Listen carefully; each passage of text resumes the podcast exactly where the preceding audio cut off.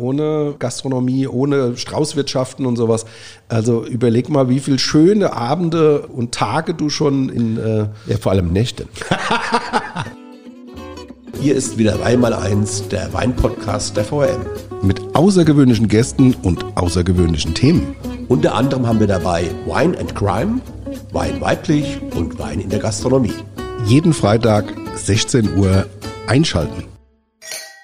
Willkommen zur vierten Staffel, Tom. Hier ist wieder der Wein-Podcast Wein mal eins. Hier ist die VRM, Tom Elke, René Hart.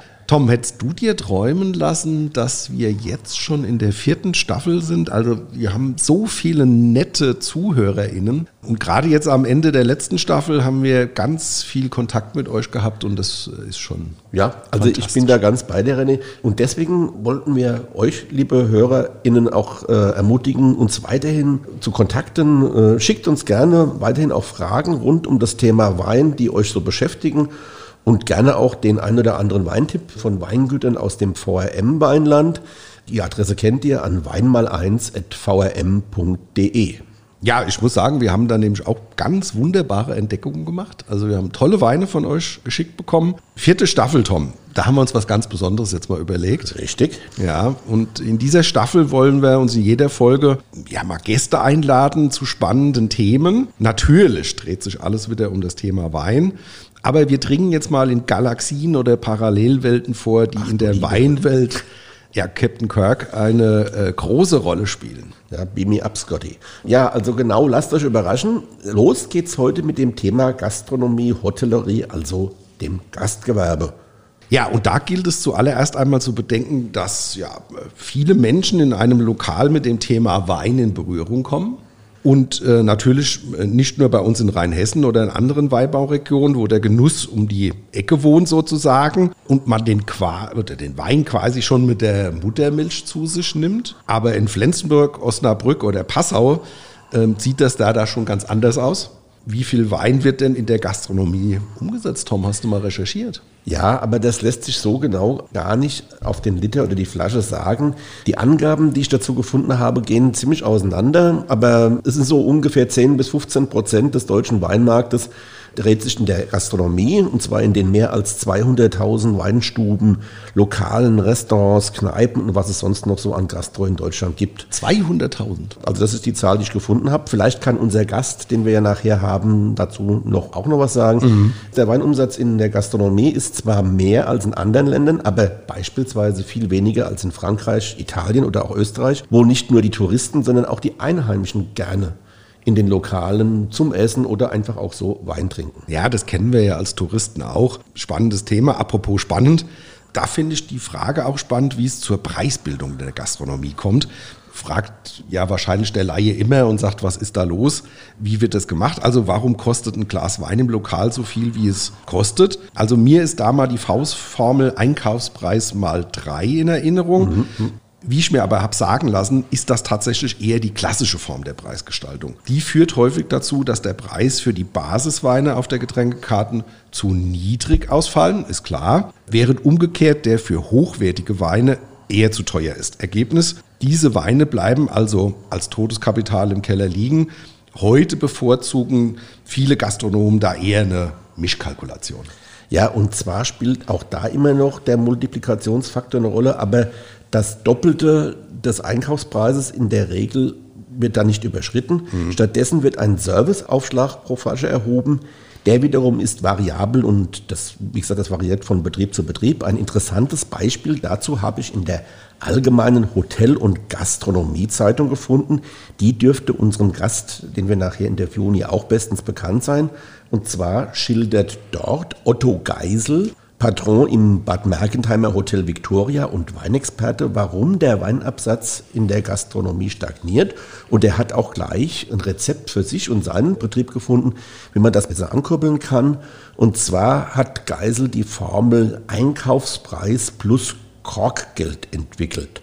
Das Korkgeld beträgt bei ihm da pro Flasche 20 Euro und der Gastronom erzielt dann laut Geisel mit diesem Kalkulationsmodell für die Kunden attraktive Preise, mhm. was ja schön ist für uns Kunden, die wir da reingehen, mhm. und für seinen Betrieb einen schnelleren und besseren Wein Umsatz. Ich kenne das System auch. Wir fahren sehr gerne in den Schwarzwald, in den Hugenhof, in Simonswald. Und da ist es auch, da gibt es eine ganz tolle, exquisite ähm, Weinkarte und ähm, da wird natürlich auch super gekocht. Und da gibt es das auch, dass man die Weine praktisch Einkaufspreis äh, plus Korkgeld aufschlagt. Und das macht es natürlich interessant, weil du dann tolle Produkte genießen kannst und musst nicht so tief in die Tasche greifen. Und dann dreht sich natürlich dann auch viel mehr. Aber einer, der dazu zum Thema Wein und Gastgewerbe generell sicherlich viel sagen kann, sitzt nun bei uns im Studio. Ich sag's mal so, äh, wir hätten eigentlich keinen besseren Fachmann zu diesem Thema gewinnen können. Deshalb herzlich willkommen, Gerion Haumann. Und noch eine Info an unsere Zuhörerin. Gerion, deine liebe Frau Susanne, meine Frau und ich, wir kennen uns schon seit Jahrzehnten, sind eng befreundet. Deswegen duzen wir uns und das wollen wir auch beibehalten. Also Gerion, du bist der Präsident des DEHOGA Rheinland-Pfalz mit Sitz in Bad Kreuznach. Und da stellt sich natürlich jetzt für die ZuhörerInnen die Frage, was ist der DEHOGA und was machst du den ganzen Tag? Da kretsch ich mal rein. Die Frage stelle ich mir auch. also ich habe mit dem Gerald Haumann beruflich zu tun als Journalist. Man könnte ja meinen, Herr Haumann, Sie fahren in Rheinland-Pfalz von einem tollen Restaurant zum nächsten, übernachten in schicken Hotels. Also ein Traumberuf, sage ich jetzt mal. Spaß beiseite. Herr Haumann, Präsident des DEHOGA Rheinland-Pfalz, gerade in Corona-Zeiten sicherlich ein ebenso spannender wie spannungsreicher Job. Was sind denn so Ihre wichtigsten Aufgaben? Ja, zunächst mal allen einen wunderschönen guten Tag und herzlichen Dank für die freundliche Einladung, lieber Tom Elke und René Hart. Ihr Bild ist ein schönes. Der Präsident tourt von Lokal zu Lokal, von Hotel zu Hotel. Ja, so stelle ich mir das vor. Ja, das ist äh, ein schönes Bild. Äh, ich male mir das gerade aus. Und, äh, nein, es ist natürlich äh, gar nicht so. Es ist wie oft bei äh, Interessensvertretern, bei Verbandsfunktionären und auch bei Politikern mir geht es tatsächlich so, äh, wenn das Essen aufgetischt wird, äh, muss ich leider zum nächsten Termin. Ah. Äh, das ist auch gut so, sonst äh, würde meine Figur heute nach zwölf Jahren Präsident der Hoga Rheinland-Pfalz ganz anders aussehen. Sonst würde er so aussehen wie wir. Das habt ja, ihr jetzt, jetzt gesagt. Total, ja, fresh. ja, aber das ist schon mal sehr interessant, Gerion. Und man hört es vielleicht so ein bisschen, der Gerion, der stammt ja eigentlich aus dem Rheinland und ist ein echt Kölscher Jong. Wahrscheinlich habe ich das völlig falsch ausgesprochen. Natürlich. Nun bist du ja in Rheinland-Pfalz heimisch. Dein Landesverband hat bundesweit wohl die meisten Weinanbaugebiete in seinem Beritt. Und äh, Hand aufs Herz. Lieber Kölsch trinken oder doch der Wein? Richtig, René, du hast es falsch ausgesprochen. Es ist, ist der echte Kölsche Jung und für alle Hörer, der echte Kölsche Jung, den machst du daran fest, dass nicht nur er selber in Köln geboren sein muss, sondern sowohl seine Mutter als auch sein Vater schon in Köln geboren oh. sein müssen. Nur dann bist du eine echte Kölsche Jung. Okay. Und die Frage des Entweder-Oder stellt sich nicht, sondern erfrischend ein frisches Kölsch und zu besten erlesenen Speisen natürlich äh, echte Schätze aus den rein hessischen Weinkellern oder auch äh, denen der übrigen Anbaugebiete in Rheinland-Pfalz. Als Journalist ist man ja auch so ein bisschen investigativ ab und zu mal unterwegs und habe da mal so ein bisschen äh, nachgeforscht. Also nach Jahren in Bad Kreuznach äh, wohnen Sie nun im Rheinhessischen. Erste Frage, wie haben Sie sich denn in Rheinhessen eingelebt als Kölsche Jung, der aus Bad Kreuznach dann noch kommt? Man munkelt, zudem, und das ist jetzt der investigative Teil der Frage, der Haumannsche Küchentisch in Schwabsburg sei die geheime Schaltzentrale von Rheinhessen. Ist ja, da was dran? Ja, das kann ich nur bestätigen. Äh, bei deiner Frau ist immer Open House, aber gerade das macht sie auch so liebenswert. Ja, wir sind Gastgeber mit Leib und Seele. Deshalb äh, bin ich froh, als Kölner über den Umweg Hunsrück, wo ich 24 Jahre gelebt habe, Bad Kreuznach, wo ich acht Jahre gelebt habe, jetzt wieder am Rhein angekommen zu sein. Meine Frau betont immer Nierstein, die größte weinbautreibende Gemeinde am Rhein. Susanne, das war jetzt für dich. Also ich bin am Rhein wieder angekommen und ich muss schon sagen, Spaß beiseite, die rheinhessische Lebensart, der rheinhessische Charakter, der hat schon viel auch vom Rheinländer und deshalb fühle ich mich sehr wohl. Und äh, ja, René, die Gastfreundschaft ist äh, nicht nur bei meiner Frau, sondern insgesamt äh, auch bei meiner Schwiegermutter sehr ausgeprägt und äh, da sie alle irgendwie engagiert sind bei den Landfrauen in der Politik, im Vereinsleben, ob Sport oder auch sonst wie in Schwabsburg, in Nierstein im Rheinhessischen. Ja, da ist äh, die Küchenparty schon etwas ganz Besonderes und die starten meistens dann, wenn die öffentlichen Lokale schon geschlossen sind. Ach, interessant. Ja, äh, kommen wir mal zum Thema, das wir heute eigentlich auch vor der Brust haben, und zwar Wein und Gastronomie. Wie wichtig ist denn für die regionale Gastronomie der Wein aus dem Umland? Ich halte den für eminent wichtig und ich halte ihn für noch nicht von allen in seinem Ausmaß und seiner Bedeutung entdeckt. Mein dringender Appell ist es, viel stärker dieses regionale Produkt äh, zur dauerhaften Gewinnung von neuen Gästen, aber auch zur Gewinnung von Stammgästen, von Freunden einer ganzen Region, nicht nur eines Weingutes oder eines Weines einzusetzen. Ich glaube, wir alle tun gut daran, uns bewusst zu machen, welchen Schatz wir hier vor der Haustür haben mhm. und viel wertschätzender auf diesen Schatz zu schauen. Viele europäische Tourismusdestinationen suchen in einer Zeit, in der der Trend zur Nachhaltigkeit geht, unbedingt nach regionalen Produkten. Ich behaupte, wir haben das Beste aller regionalen Produkte, das Wertvollste aller regionalen Produkte, das Authentischste aller regionalen Produkte mit dem Wein vor der Haustür. Und wir müssen viel stärker in den Schulterschluss von Wein und Tourismus einsteigen, weil wir damit äh, an Gästegruppen rankommen, die einerseits aus Genuss, andererseits auch aus Neugierde, aus Aktivität in unsere Region kommen. Insofern, der Wein ist eminent wichtig und äh, ich äh, werbe für den Wein und äh, für den Schulterschluss von Wein und Tourismus, wann immer sich die Gelegenheit dafür ergibt. Und zwar sowohl in unseren Betrieben, da ist auch noch viel an Überzeugungsarbeit zu leisten, als auch in der Politik, in der Wirtschaft, bei Kultur, Sport und Kunst, äh, bei den Medien. Wein und Tourismus gehören zusammen. Und wenn wir das begreifen, wenn wir das umsetzen, dann haben wir noch ganz viel an Gästepotenzial zu heben. Sehe ich genauso. Das war mal ein Statement. Hut ab, Gerion. Das äh, ist mal eine klare Aussage. Und du hast es ja auch so ein bisschen angekündigt. Es ist noch Potenzial da. Wie schaffen wir denn eine bessere Vernetzung zwischen Tourismus, Gastro, Hotellerie und Winzer- und Weinwirtschaft? Was sind da deine Ideen oder was denkt der Verband? Ja, ich glaube, wir müssen einen Moment mal noch beim Wein bleiben und überlegen, wo kommen denn unsere Gäste her? Wir haben die Situation, dass ein Großteil der Gäste aus tatsächlich, ihr habt es eben gesagt, aus meiner alten Heimat, aus dem äh, Rheinland kommen. Mhm. Wenn ich Rhein-Main sehe, da gibt es viel Wein, aber im Rheinland, äh, da ist die Bierhochburg, da geht es mhm. um Kölsch. Wenn ich Gäste vom Rhein, also von Köln, von Bonn, von Düsseldorf ins Rheinhessische hole, dann muss der erste Tropfen Wein schmecken. Es mhm. gibt für den ersten Tropfen keine zweite Chance. Mhm. Und deshalb ist es ganz, ganz wichtig, dass wir qualitativ hochwertige Weine, und zwar in einem breiten Sortiment, als offene Weine auf unseren Speisekarten anbieten.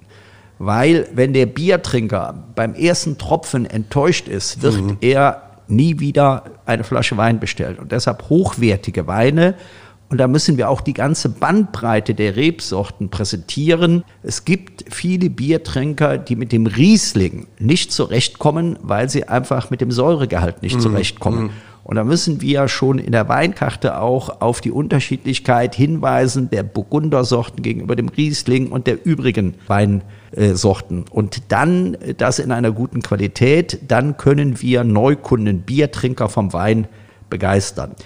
Wie schaffen wir die Vernetzung zwischen Tourismus, Gastronomie und Winzer? Ja, ich denke, wir müssen viel häufiger gemeinsame Veranstaltungen machen. Wir sollten auch von, ja, von den Vereinen, von den Strukturen, von den Kammern, von den Verbänden her viel stärker das Gespräch suchen. Es gibt einige Dinge, die gemeinsam laufen, aber ich denke, da ist noch viel an Netzwerkarbeit auszubauen. Da müssen die Protagonisten aufeinander zugehen. Wir sind da gerne dabei und euer Podcast ist auch ein Beitrag dazu. Ihr tragt dazu bei, dass über Wein und Gastronomie gesprochen wird. Und äh, ja, wir müssen hier äh, noch viel stärker uns vernetzen. Herr Haumann, Sie hatten da ein Thema angesprochen, da will ich gerade den Ball mal aufnehmen mit den offenen Weinen auf der Karte. Das gehört auch zum Thema Vernetzung, finde ich, äh, nämlich ein Bindeglied zwischen Winzergastronomie und Gast war der Wettbewerb der beste Shoppen. Er ist an der Mosel geboren. Finde ich super, die Idee. An der Mosel wird er als Weingastgeber Mosel auch weitergeführt. In Rheinhessen ist es relativ ruhig geworden um äh, das Thema. Eine vergebene Chance oder wie kann es hier weitergehen? Lieber Tom Elke, ich hatte eben den Wettbewerb der beste Shoppen im Kopf. Ich habe es nicht ausgesprochen, weil ich weiß, dass er hier in Rheinhessen nicht so intensiv geführt wurde wie bei uns an der Mosel. Ich sage bei uns an der Mosel, weil damals war ich an der Mosel. Das mhm. war zur Zeit, als ich äh, oben auf der Hunsrückhöhe in Horath einen großen Hotelbetrieb leiten durfte. Und wir waren Luftlinie nur fünf Kilometer von der Mosel entfernt. Äh, der DEHOGA ist ja der Erfinder dieses Wettbewerbs, den wir dann gemeinsam mit den Winzern gemacht haben. Warum war der an der Mosel so erfolgreich und hier weniger? Ich musste erst nach Rheinhessen ziehen, um mir Erklärungsgründe dafür vor Augen zu führen. Wir haben in Rheinhessen eine ganz andere Vielfalt an Straußwirtschaft. Wir haben eine mhm. ganz andere Vielfalt an Vinotheken. Das haben wir in dem Ausmaße an der Mosel nicht. Deshalb war es dringend notwendig, dass eben offene Weine von den Winzern, die gar keine Einkehrmöglichkeit haben. Es gibt da nicht die Weinhöfefeste, wie wir sie hier aus dem Rheinhessischen kennen.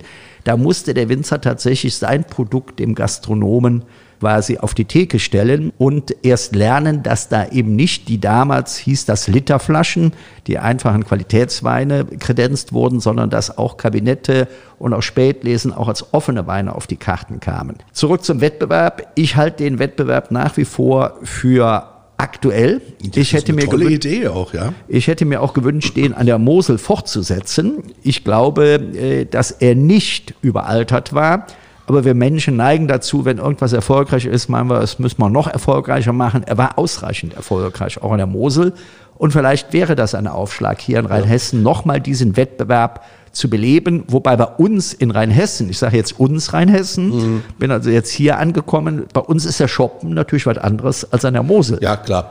Darüber haben wir ja auch in vergangenen äh, Podcast-Staffeln und Folgen schon drüber geredet. Was heißt Shoppen hier, was heißt Shoppen da? Der beste Shoppen, das war halt auch die Visitenkarte des Hauses, offene Weine. Das ist genau das, was Sie vorhin gesagt haben. Der erste Schluck muss schmecken. Der hat nur eine Chance. Der muss dann gleich sitzen. Und das wurde aber auch von vielen rheinhessischen Winzern und Gastronomen hier auch verfolgt. Die, die haben an dem Wettbewerb teilgenommen. Also ich habe das Gefühl, dass der Wettbewerb in Rheinhessen eigentlich auch ganz beliebt und erfolgreich war.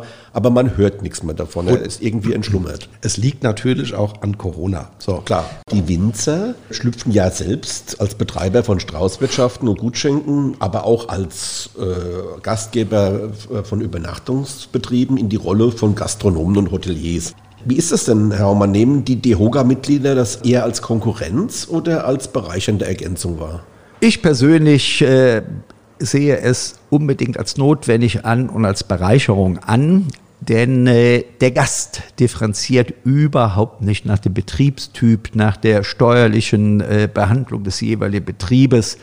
Wir machen den Fehler allzu oft im Tourismus, dass wir uns zu sehr differenzieren, anstatt den Schulterschluss zu üben. Ich freue mich über jede Straußwirtschaft, über jede Vinothek, die am Markt ist. Und äh, die sind auch eingeladen, die Hoga-Mitglieder zu werden äh, ausdrückliche Einladung dazu. Nur wenn wir gemeinsam uns als Freizeitbranche, als Genussanbieter, als Gastgeber präsentieren, dann werden die Gäste das Gesamterlebnis Urlaub, das Gesamterlebnis Genuss von der besten Seite erleben und dann werden sie wiederkommen und jeder zusätzliche Betrieb, äh, zumindest in Rheinhessen, wird dazu führen, dass der Kuchen größer wird.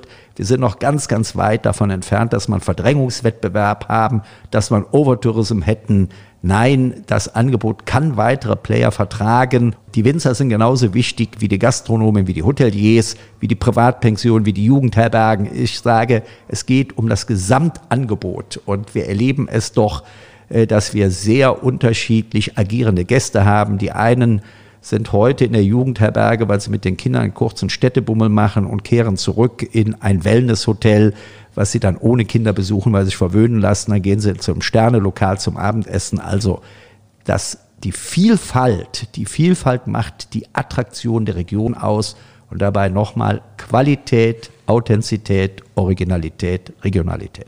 Kann ich nur unterschreiben, sehe ich genauso. Wenn ja, wir irgendwo hinkommen und du hast äh, mehrere Angebote, dann schafft das natürlich auch Besucher oder schafft auch Vielfalt. Und es ist immer schön, wenn man was aussuchen kann. Und man lernt die Region natürlich auch in ihrer Breite kennen. Ja? Genau.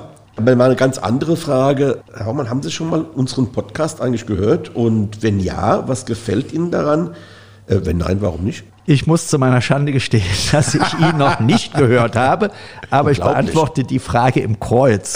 Obwohl, ich, obwohl ich ihn noch nicht gehört habe, äh, würde mir am besten sicherlich die Kurzweiligkeit der beiden Moderatoren gefallen. Das sage ich jetzt nicht Fishing for Compliment, sondern ich habe mit euch beiden ja auch schon andere Dinge zusammen gemacht, wenn ich an die wunderbare kulinarische Weinprobe mit dem Präsidium ah, des DEHOGA ja. Rheinland-Pfalz ja. in Köngernheim bei Jordans Untermühle denke. Also äh, ich nehme mir das vor, äh, bei euch mal reinzuhören. Und äh, die Ausrede wenig Zeit, die gilt ja nicht, denn hier kann man ganz, ganz viel lernen. Und insofern werde ich sicherlich einer eurer Hörer werden. Ja, hoffentlich. Denn man kann diesen Podcast auch auf dem Weg von einem Gastronomiebetrieb zum anderen hören. genau, nach dem Abendessen im Sternehotel auf dem Weg ins Fünf-Sterne-Hotel, dann höre ich euch dann. Ja, wir kommen langsam zum Abschluss unseres Trier Trigesprächs heißt Trigesprächs. Ich habe es eben tatsächlich gesucht. Vielen Dank. Ja. Ja, deshalb passt ja mich.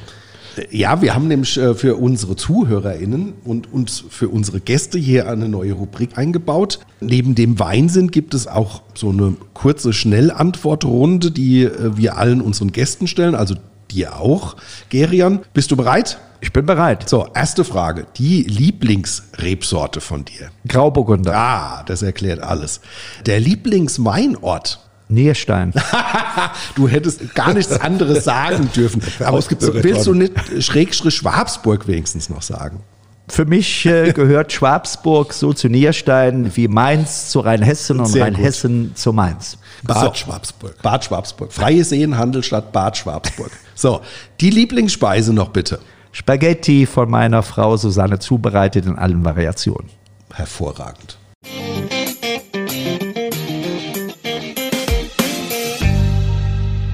Hier ist sie wieder, wie in jeder Woche, unsere Weinentdeckung für euch. Das ist ja der Weinsinn! Unser Gast, der Gerion, hat natürlich auch was mitgebracht von der Nahe diesmal. Ein Grauburgunder vom Weingut Korell. Das liegt in Bad Kreuznach-Bosenheim. Ich selbst kann mich erinnern, dass ich vor Jahren da auch oft Kunde schon war. Hab da unter anderem Sommelier damals von Johann Lafer kennengelernt und äh, im Anschluss in dem damals noch existierenden Restaurant im vorderen Teil des Weingutes ich weiß es gar nicht mehr, böhmische Küche genossen habe. Ich kann mich noch daran erinnern, dass es sehr deftig war. Also immer wieder eine Reise wert, äh, Weingut Korell und wir haben Grauburgunder. Wir stoßen jetzt gerade mal, mal Näschen nehmen und anstoßen. Zum, zum Wohl, Gerion, zum ja, Wohl. Wohl. Maul voll Wein, hervorragend. Ja. Warum hast du uns ausgerechnet diesen Wein mitgebracht? Ich habe ja schon gesagt, ich bevorzuge die Grauburgunder und hier der Grauburgunder vom Corell ist aus meiner Sicht sehr säurearm, der ist sehr weich und trotzdem auch voll im Mund und er hat auch nicht zu viel Alkohol, so dass äh, er insgesamt für mich ein absolut guter Essensbegleiter ist, aber auch äh, ein wunderbarer Wein, um ihn einfach beim Feierabend zu genießen und insofern äh, bin ich nicht nur Grauburgunder-Fan, sondern besonders auch äh, Fan vom Corell, seinem Grauburgunder. Ja, Weingut Corell seit Jahren eine Bank, das muss man sagen. Unter der Leitung von Martin und seiner Frau Britta Corell ist sicher schon seit Jahren einer der Leuchttürme im Herzen des Anbaugebietes nahe. Also seit 1832 ist das Weingut schon im Familienbesitz und Corell hat von Vater Wilfried das Weinmachen gelernt. Ja, und äh, er sagt ja selbst für ihn und seine Familie sei es ein Paradies. Nicht ohne Grund spielt der Winzer dabei gleich mit dem Namen seiner besten Riesling-Nage. Ja. Und der Erfolg gibt ihm dabei recht, denn bei allen renommierten Weinzeitschriften und Verlagen werden seine Weine mit den besten der besten Weingüter in Deutschland gemessen und bewertet. Und die Bewertungen sind dabei immer voll des Lobes. Ja. Und so trinkt man dann auch Korellsche Weine bei Tim Melzer oder bei Johannes King auf Sylt. Oder eben auch im Kempinski in Wien. Ja, das sind schon mal Hausnummern, oder? Allerdings. Ja, und da Nachhaltigkeit und Tradition für die Familie sehr wichtig sind, wurde der Betrieb jetzt auf Bio umgestellt. Seit 2021 wird geliefert, auch wenn erst nach drei Jahren Umstellung Bio draufstehen darf. Immerhin 27 Hektar bester Weinberge werden somit umweltverträglicher und nachhaltiger bearbeitet. Man denkt im Haus Korell halt in Generationen. Ja, und die Zeit, wo Weinkämmer den umtriebigen Winzer vielleicht nicht auf der Liste hatten, sind dann eben längst vorbei. Heute zählt er, das hast du schon erwähnt, René, zu den Spitzenwinzern an der Nahe und natürlich auch national zu den bekanntesten Protagonisten der deutschen Weinszene. Ja, ja, das ähm, ist unumwunden, muss man sagen. Wobei Kreativ und Innovationen sind bei Corells auch immer gegeben. Allein die Nummer mit dem alten T2 VW-Bus, Baujahr 79, ist sensationell, hat mir total gut gefallen. Der liefert nämlich die Spitzenerzeugnisse nach Hause oder an jeden anderen Wunschort, wo eine Weinparty steigen soll. Ausgerüstet ist das Ding mit Eiswanne, Spülmaschine und besten Weinen. Mm, also das ist praktisch ein fahrendes Genussmobil an der Nahe. Super, ja.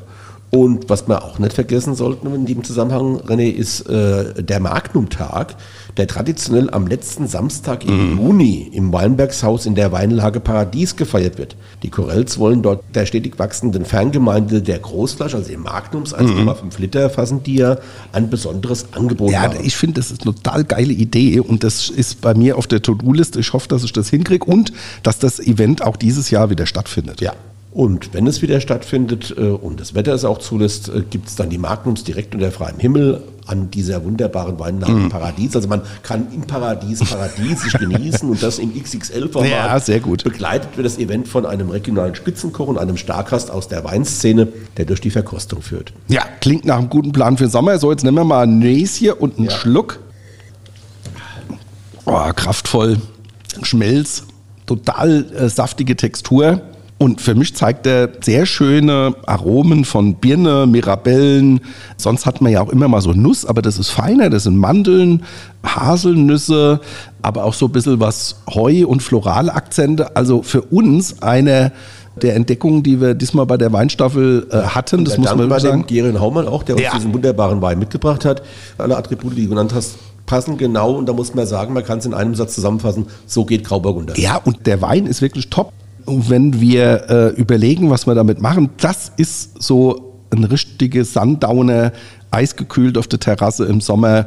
Mehr geht nicht, finde ich. Alkohol 13, Restzucker 5. Säure 5,8, da sind wir wieder bei Hartsche süße Säureregel. 9,90 Euro, jeder Cent wert. Am besten noch geliefert mit dem T2-Bus, äh, mit dem Spaßmobil nach Hause. Und dann Party, Party. ja, kann, anders kann man es nicht sagen.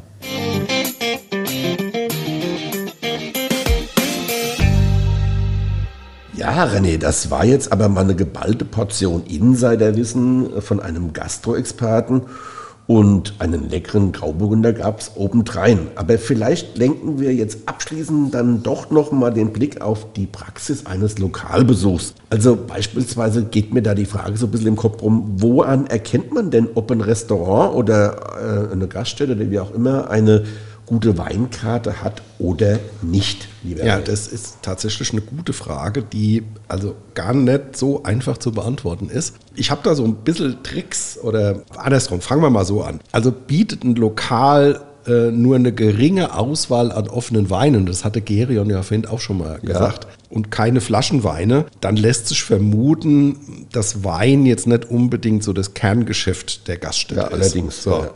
Heißt, mit der Weinkompetenz des Betreibers dürfte es jetzt entweder nicht so weit her sein oder er sagt, ich bin eine reine Bierkneipe ja, oder sonst wie. Also man, man, man, muss auch nicht in jedem Lokal. Also da äh, lohnt schon ein Blick und ich sage ja auch immer, also nichts gegen Weine aus dem Ausland. Aber in Rheinhessen, im Rheingau, ja, am Mittelrhein und sowas, da erwarte ich einfach schon, dass die Gastronomie auch die heimischen Produkte auf der Karte hat. Und wenn ich jetzt eine Karte aufschlage und sehe da, da habe ich äh, irgendwas aus Kalifornien, da habe ich irgendwas der aus Chile. Pinot Grigio aus, ja. keine Ahnung, so, so ja. Das trinke ich beim Italiener auch gerne. Und auch da gibt es Unterschiede zwischen Pinot Grigio und Pinot Grigio. Natürlich, ja, so. natürlich. Ähm, aber ich erwarte einfach dann, auch wenn ich in der heimischen Gastronomie bin, dass es da auch heimische Produkte ja. in der überwiegenden Anzahl auf der Karte äh, zu lesen und zu finden sind. Also wir beide haben ja so die Gnade der frühen Geburt und äh, in unserer Kindheit und Jugend, da gab es in den rein hessischen Lokalen, in den ganz normalen Gaststätten, mhm. gab es natürlich keine Weinkarte. Da gab es ein halbe, ein herbe halbe, ein liebliche halbe. Und wenn man Glück hatte, gab es auch noch einen Rotwein. Ja? Ja. So, die Zeiten sind vergangen. Wir leben jetzt auch in einer anderen gastronomischen Welt. Und wie gesagt, du hast sicher recht, äh, wenn es dann nur ganz, ganz wenig Weine gibt, dann ist es wahrscheinlich, ist Wein nicht so die Kernkompetenz. Ja, und du siehst auch immer, dass wenn das jetzt so ein, so ein buntes Sammelsurium ist, Ja. dann ist es meistens so, dass da Weinberater sind, Großhändler, die dann sagen, hier komm, dann nimm das mit auf die Karte und das noch mit auf die Karte ja. und sowas, ja.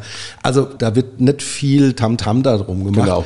Ich persönlich kann da nicht mit Genuss dann etwas trinken, es sei denn, dass jetzt jemand kommt und mich überzeugt und sagt, ich habe die tatsächlich ausgesucht nach Qualität und Geschmack und es passt zu den Speisen, dann lasse ich mich da auch gerne überzeugen, aber in der Regel ist es dann eigentlich ein Sinnbild dafür, dass äh, Ja, ja, da hast du äh, sicher recht, weil nämlich, du hast eben was gesagt, so ein buntes Sammelsurium. Ja? Genau. Nämlich eine gute Weinkarte ne?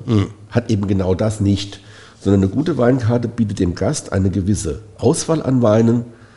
Außerdem sollte diese Weinkarte oder diese Weine, die in der Karte eben äh, aufgeschrieben sind, äh, sinnvoll und übersichtlich gegliedert sein. Das heißt also. Dass Struktur ein bisschen äh, drin ja, ist, ja. genau, damit der Gast einfach sich orientieren kann und dann möglichst schnell auch den Wein seines Geschmacks auch findet.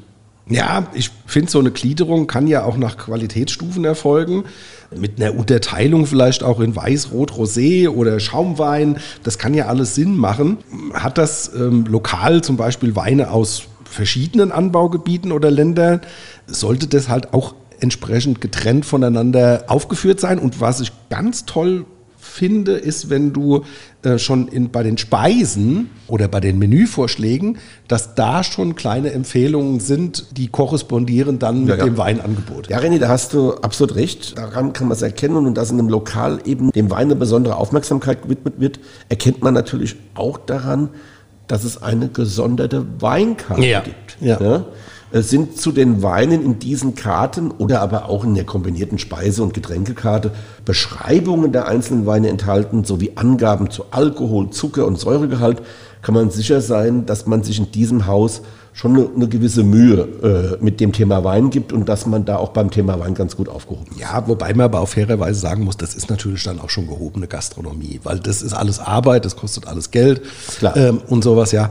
Ähm, ich erwarte aber trotzdem auch in einem Mittelpreissegment oder sonst wie, wenn wir irgendwo hinkommen und es gibt gut bürgerliche Küche, dann will ich auch einen gut bürgerlichen Wein dazu haben. Ja. Es ist immer so ein bisschen ein Einzeichen dafür, dass man mit einer gesonderten Weinkarte oder mit einem besonderen Hinweis, dass man da auch eine besondere Sorgfalt und ein Kennertum hat und bei der Auswahl von Winzern und Weinen äh, sich Gedanken macht und einfach die Chance hier nutzt, einen guten Wein zu servieren und dass du als Gast auch den Eindruck hast, ah, da macht sich jemand Ja, ja. Gedanken und wenn ich das jetzt bestelle, kriege ich bestimmt eine besonders gute oder eine gute Qualität, weil einfach jemand sich da auch Gedanken gemacht hat und sagt, auch bei den Speisen macht so ein Restaurant oder macht ein Betrieb sich ja auch Gedanken, so mit Qualität. Und wenn du siehst, dass ähm, da jemand sich auch noch bei der Getränkekarte viel Gedanken macht, dann ist das sicherlich Die sehr Chance, gut. einen guten Wein zu trinken, da äh, relativ hoch. Genau, und ich Ja. finde, das ist ja auch dann als Gast äh, mal ganz schön, das eine oder andere äh, zu trinken, das man vielleicht noch nicht kennt. Wobei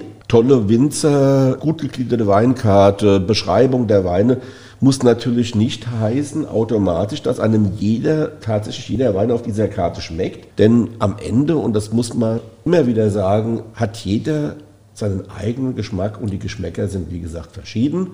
Dennoch, wir haben jetzt mal so ein paar Stichworte, äh, liebe Hörerinnen, euch an die Hand gegeben, woran man erkennen kann, ob in diesem Lokal ein ganz guter Wein aufgetischt wird oder nicht. Ich wollte noch was sagen. Also, mir hat es heute ganz viel Spaß gemacht und wir hatten ja erstmaligen Gast bei uns. Ja. Und ähm, ich fand das sehr informativ, was der Gerion gesagt hat. Ich denke, vieles von dem, was er da auch gesagt hat, das können wir auch Unterschreiben. mal, äh, vom journalistischen Standpunkt unterschreiben. Nämlich für uns ist es schon auch wichtig, und das sollte uns allen auch wichtig sein, dass man sein Lieblingslokal, sein Lieblingsrestaurant, seine Lieblingsweinstube auch künftig besuchen kann. Das ist die Voraussetzung dafür, ist, dass die einfach überleben. Und Ja, und dass wir weiterhin auch den Spaß haben. Ja, natürlich. So, also ohne Gastronomie, ohne Straußwirtschaften und sowas. Also überleg mal, wie viele schöne Abende und Tage du schon in. Äh, ja, vor allem Nächte. ja, aber das war jetzt ein schöner Abschluss. Ja. Also ich freue mich auf nächste Woche. Wir verraten jetzt noch nicht, wen wir da als Gast haben. Ja, wir verraten das Thema noch nicht. Ja. Hört einfach mal rein, liebe HörerInnen. Ja, Ähm, wir wollen es ein bisschen spannender machen jetzt bei der vierten Staffel. spannend, ja. Und wie gesagt, was aber trotzdem bestehen bleibt, ist, wenn ihr Fragen, Anregungen, Weintipps, was auch immer habt, schickt sie an weinmal1.vrm.de. So, René, das war's für die erste Folge der vierten Staffel. Kommt da mal ein schönes Stößchen vom Korell. Machen wir noch ein schönes Der Stück. Gerion, da hat er einen rausgehauen. Ja. Also, macht's gut, bis nächste Woche. Gute. Tschö. Weinmal 1 ist eine Produktion der VRM von Allgemeiner Zeitung, Wiesbadener Kurier, Echo Online und Mittelhessen.de. Redaktion Thomas Elke und René Hart. Produktion Theresa Eickhoff. Ihr erreicht uns per Mail an audio.vrm.de.